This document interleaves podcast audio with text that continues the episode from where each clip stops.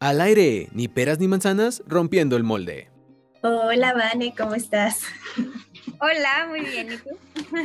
Bien, también, pues regresando a esta parte virtual para seguir grabando nuestro podcast. A todos los que nos están escuchando, pues bienvenidos a Ni Peras ni Manzana, rompiendo el molde. Vamos a hacer ahora transmisiones a través de Zoom para poder seguir grabando eh, y seguir cuidándonos todos con todas las medidas y todo lo que ocurrió ahora en Aguascalientes y en todo México, ¿no? Que se empezó a disparar de nuevo la ola. Entonces, pues primero nuestra seguridad y todo desde nuestras casas vamos a estar pues grabando y, y para que ustedes también sigan con toda esta información que tenemos guardada y planeada para todos ustedes. Entonces, pues, hola Vania, bienvenida, ¿cómo estas? Muy bien, muchas gracias. Y así es, esperando que esto nos ayude un poquito a alejarnos de los contagios y pues de una vez empezar porque tenemos un tema muy interesante que era para hace unas semanas, pero pues tristemente por pandemia no pudimos grabarlo, entonces estamos muy a tiempo aún. El día de hoy... Tú dilo, dilo. El día de hoy les vamos a hablar sobre inicio de año, regresa a lo sano.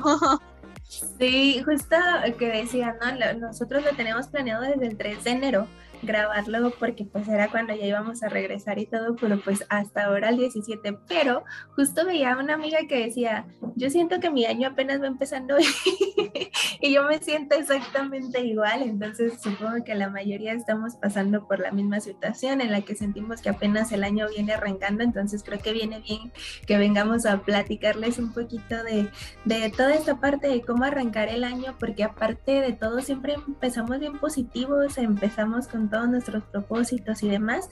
Y creo yo que nunca nos han enseñado cómo realmente aterrizar los propósitos para llevarlos a la realidad, ¿no? Así es, además, este, mm, como coincidencia hoy es el, Black Monday. Entonces, para moverle un poquito ese día tan triste del año, este, pues empezar con este tema para, para motivarlos a que inicien ahora sí su cambio, ¿no? Que ese propósito que se hicieron de año nuevo, pues empezar a cumplirlo y no esperarse hasta después de, los tamales. Después de la Candelaria, sí. Sí, esta parte de, de los propósitos, creo que yo este año me peleé un chorro con los propósitos eh, porque siento que de repente en todos lados nos empezaban a bombardear de decir, tienes que saber hacer tus propósitos y tienes que hacer tu lista y antes de que se termine el 2021 y bla, bla, bla. Y entonces creo que nos metieron mucha presión por ahí de, tener que hacer propósitos, pero también entiendo que es una excelente forma de motivación para empezar y, y arrancar cualquier año, o sea, no solamente el 2022, sino cualquiera. Eh, y aún así eh, mantenerte motivado durante toda tu vida, durante pues durante el año para poder lograr esos objetivos que te vas planteando, ¿no? Pero sí lo que te decía al principio, creo que no sabemos cómo hacerlo y entonces casi siempre terminamos abandonándolos porque siento yo que empezamos siendo muy idealistas y muy irreales, queriendo abarcar absolutamente todo y terminamos abarcando nada. Sí, pues es que es, es un poquito algo que se está haciendo en nutrición, ¿no? Que son las, las mentas SMART. Lo que pasa es que nos ponemos como objetivos que son demasiado grandes o, queremos, no sé, hay quienes de, no, voy a perder 10 kilos en un mes. Pero pues no, en realidad no es este, así como sucede, no es un objetivo real, tienen que ser más cortitos, tienen que ser como más, este, pues por reales así, ¿no? Tal cual, este, que sean más fáciles de cumplir y eso va a ayudar mucho porque así cumples una meta corta y a la larga, al final del año va a terminar siendo el objetivo que en realidad querías, ¿no? Así es, lo que pasa es que yo siento que como humanos nos vamos desesperando, ¿no? Y sí siento que es como, no, ahora sí, como tenemos la motivación a tope, eh, es muy fácil que sí solemos decir, no, pues 10 kilos y casi siempre es como 10 kilos y 10 kilos. Y obviamente estamos hablando de temas de kilos porque es lo que nos compete, ¿no? La parte de nutrición y de alimentación, en donde, donde la mayoría de la población también es donde siempre quiere hacer un cambio. O sea, siempre es como, no, este año sí voy a lograr mis objetivos y sí voy a bajar de peso y sí voy a ir a hacer ejercicio y sí, bla, bla, bla, bla, bla. Pero como dices, o sea, em, nos vamos por cosas muy grandes porque sentimos que si no, no lo vamos a alcanzar. Y al final del día, pues lo terminamos abandonando porque siento yo que no nos planteamos eh, o no dimensionamos lo que tengo que hacer para poder lograr ese objetivo grande. Digo, no está mal que te plantees 10 kilos, a lo mejor el tiempo eh, creo que está de más, pero pues sí puedes decir, bueno, voy a bajar 10 kilos, pero eh, no dimensionas que para bajar esos 10 kilos, pues esa parte hacer ejercicio, ir con el nutriólogo, hacer una dieta, eh, dejar de comer eh, cosas que a lo mejor estén fritas, incluir la fruta y la verdura, bla, bla, bla, que son otros 10 pasos que yo tengo que incluir para llegar a ser el paso más grande que era mi paso número uno, ¿no? Y aparte, pues en lugar de ponerse ese objetivo de 10, a lo mejor sí, 10 kilos en, no sé, o sea, no le voy a poner una fecha, pero a lo mejor este mes me, me, me propongo bajar uno o dos y ya no es ni tan pesado ni tan irreal.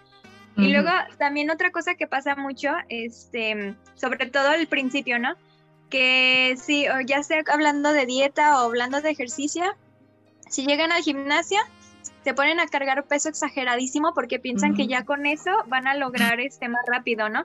O la dieta, se ponen a hacer dietas súper restrictivas, muy, muy, como muy sacrificadas. Y, y, eso también es lo que va a hacer que pues vayan hacia atrás en lugar de haber avanzado y haberse alimentado bien. Y además en el gimnasio lo único que van a ocasionar es lesionarse por estar cargando peso que no les corresponde. Entonces es parte de, de, lo que sucede con esos objetivos a inicio de año por querer hacerlo todo rápido y bien, ¿no? Sí, es que sí tenemos en la mente la idea de que si lo hago más rápido, eh, lo va a lograr más rápido. Y pues no es así, siempre hay que pasar por el ABCD sin saltarnos ninguno para que el cuerpo también se pueda adaptar y pueda hacer los cambios. Creo yo también eh, esa parte mm, que nos falla mucho tanto como profesionistas como población en general, que es enfocarnos o enfocar el objetivo solamente en lo físico. Por eso creo que también fallamos, porque luego entonces estamos como, quiero que mi abdomen esté súper plano, ¿no? Y entonces no, nos vamos con esa parte y nos llevamos eh, o nos empezamos a estresar tanto porque solamente te estás enfocando en ver el abdomen. Y entonces te desesperas porque el cambio que tú pensaste que ibas a tener una semana necesitas seis meses para lograrlo, ¿no? Entonces, Em, esa parte también está bien interesante, toda la parte emocional que entra en, en la forma de cómo plantearte un propósito me parece que debe de ser una de nuestras prioridades el, el, enfocarlo a la salud y no solamente a los cambios físicos. O sea, como tú dices, obviamente por semana a lo mejor ya estoy menos inflamada, a lo mejor ya voy más al baño o a lo mejor lo que sea, que son cambios que luego dejamos de lado, pero que son súper importantes para seguir con la motivación de ese propósito. Y si no, también otra cosa que pasa es que se comparan. Empezamos a mm. compararnos con otras personas y pues hay que tener muy en cuenta que nuestros organismos son diferentes y hay a quienes eh, algo les va a funcionar más rápido que a otros o también no ven la constancia o la dedicación que le ponen esas personas y ya porque otra persona sí llegó a su meta más rápido que yo, pues yo ya me rendí, ¿no? Y no, en realidad no es así, o sea, hay que tener pues esa competencia pero con uno mismo, no con la persona de al lado. Y eso también a la larga va a ayudar buscando precisamente lo que dices, buscando salud, no, no ese físico. Fíjate que hay una frase bien interesante que ahorita que lo dijiste me acordé, que bueno, no es una frase, pero es como un, un análisis de una persona que dice, aunque todas las personas hiciéramos el mismo tipo de dieta, el mismo tipo de ejercicio, las mismas horas, comiéramos exactamente lo mismo, cada uno de nosotros en todo el mundo tendríamos una corporalidad completamente diferente. Y es real, porque ya entramos con temas de eh, genética, entramos con temas ambientales, con temas de estrés, con temas de absolutamente todo, que no solamente es la parte de alimentación, o sea, por eso yo me peleo mucho con las personas que suben a sus historias o a sus Instagrams o lo que sea de decir, lo que yo como en un día está padre, qué padre que compartan las recetas y todo lo demás, pero al generar esa parte de si yo quiero tener el tipo de cuerpo que tiene esta persona, voy a comer exactamente lo mismo y ni aún así, haciendo exactamente lo mismo, voy a llegar a tener ese tipo de cuerpo. Entonces, eh, es como un tira y afloja, ¿no? Eh, y, es bien controversial estar viendo como esa parte de lo que yo como en un día, porque si luego la gente lo quiere hacer, lo quiere replicar y, em, y empieza, creo yo, más la parte de frustración de no poder lograrlo. Eh, ahí entrarían un poquito los influencers, ¿no? Porque pues son los que luego andan subiendo como cositas así de lo que comen en su día o cómo llevan su alimentación, pero pues a la larga no son como, como, mm, a lo mejor sí es un plan estructurado, pero es un plan estructurado pues para ellos, no para, para los demás. Ay, se congeló Citlali. Ahorita regresamos.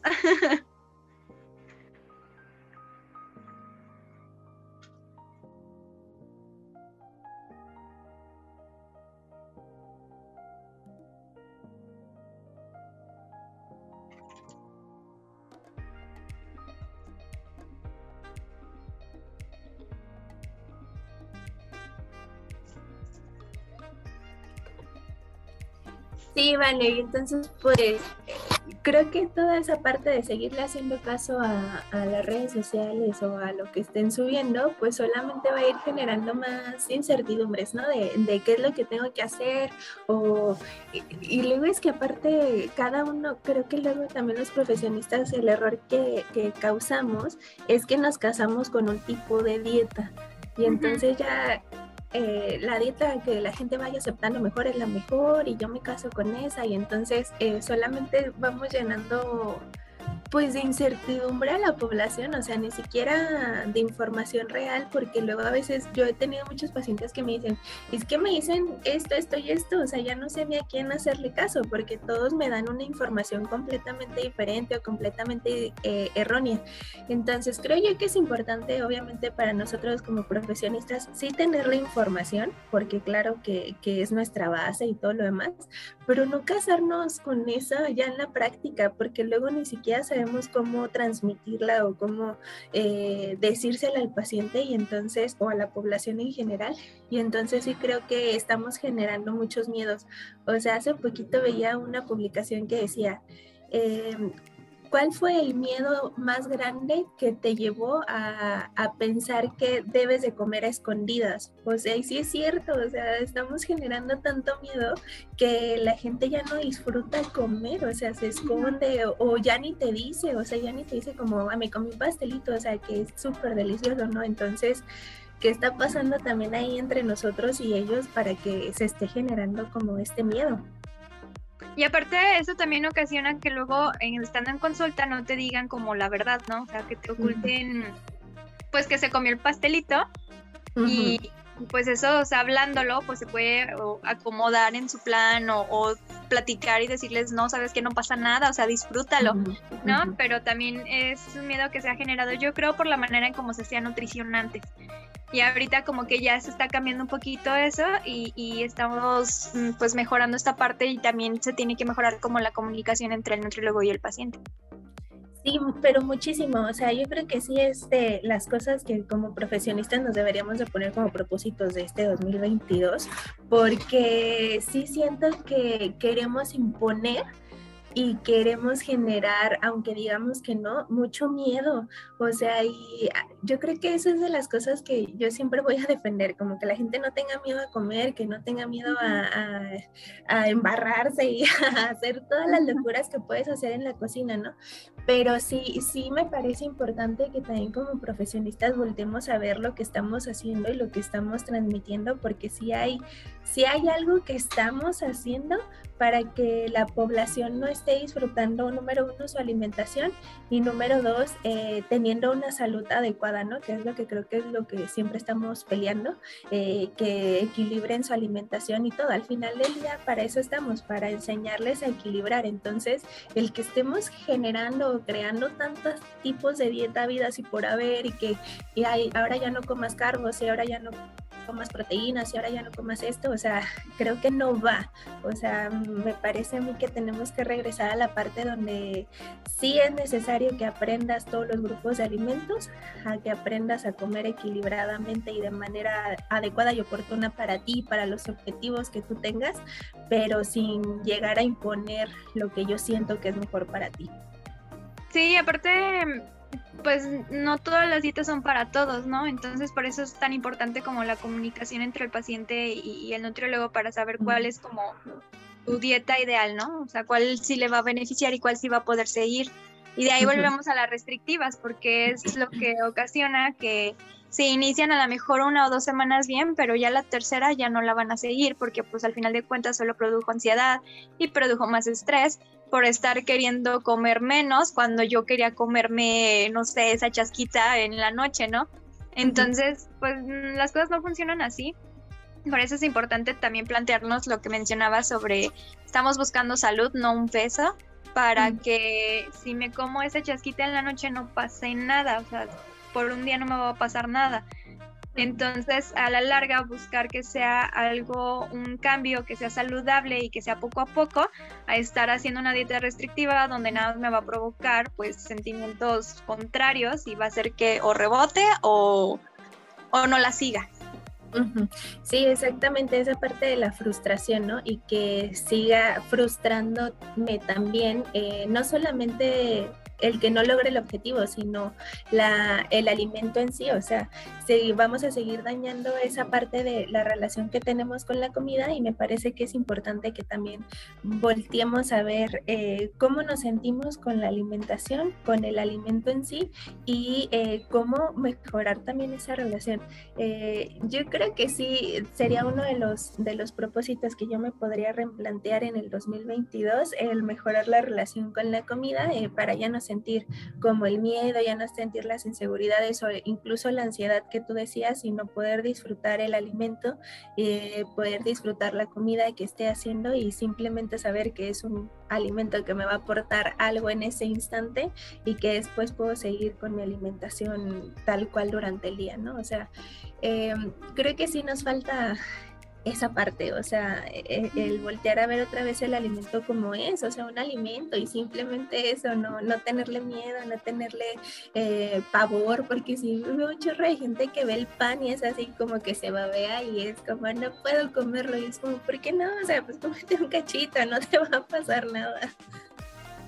Al menos para cumplir el antojo, ¿no? Exactamente.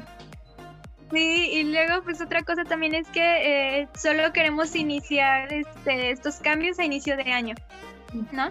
O lo estamos postergando es diciembre y no, mejor este terminando año nuevo. No, mejor pasando la rosca. No, mejor pasando la candelaria. Ay, no, ahí viene cuaresma. Nada más lo estamos postergando y postergando y postergando. Y pues no, o sea, realmente el mejor momento para iniciar es hoy. En cuanto tú te, te sientas listo y te puedas comprometer, hazlo. No, no hay que esperarse a que esté pasando una fecha, porque así te lo vas a llevar todo el año, porque todo el año tenemos fiestas. Entonces, mejor iniciar hoy, aunque no sea lunes, porque también es, no, el lunes inició la dieta. No, es miércoles, adelante, hay que iniciarla. Entonces eso también va a ayudar porque es parte de tu motivación propia, ¿no? No te estás esperando a que pase y pase y pase porque solo estás poniéndote pretextos. Entonces mejor iniciar ahorita, aunque llegue el fin de semana y no la vayas a cumplir, pero ya te pusiste un propósito de iniciar entre semana que a lo mejor es lo como que lo más difícil porque lo quieren hacer en lunes. Sí, sí, o sea, yo, por ejemplo, si hubieran empezado hoy, ¿no? Que tú decías, es el Blue Monday y luego todavía es empezar la dieta y todo lo demás, eh, creo que sí, de repente se vuelve bien pesado eso, de decir el lunes, en febrero y ahora sí ya con toda la actitud, cuando a lo mejor ni es cierto, estás con la peor actitud de todos los meses en febrero y, pero pues tú ya dijiste que es la mejor actitud, ¿no? Entonces, sí, empezarlo cuando sea, creo que eso también es importante. Eh, creo que... Eh, no hay mejor tiempo de empezarlo más que cuando tú estás listo. O sea, si tú estás listo un domingo a las 5 de la tarde y dijiste ya basta, ya voy a empezar con mi cambio, lo que sea, pues es que ese es tu momento.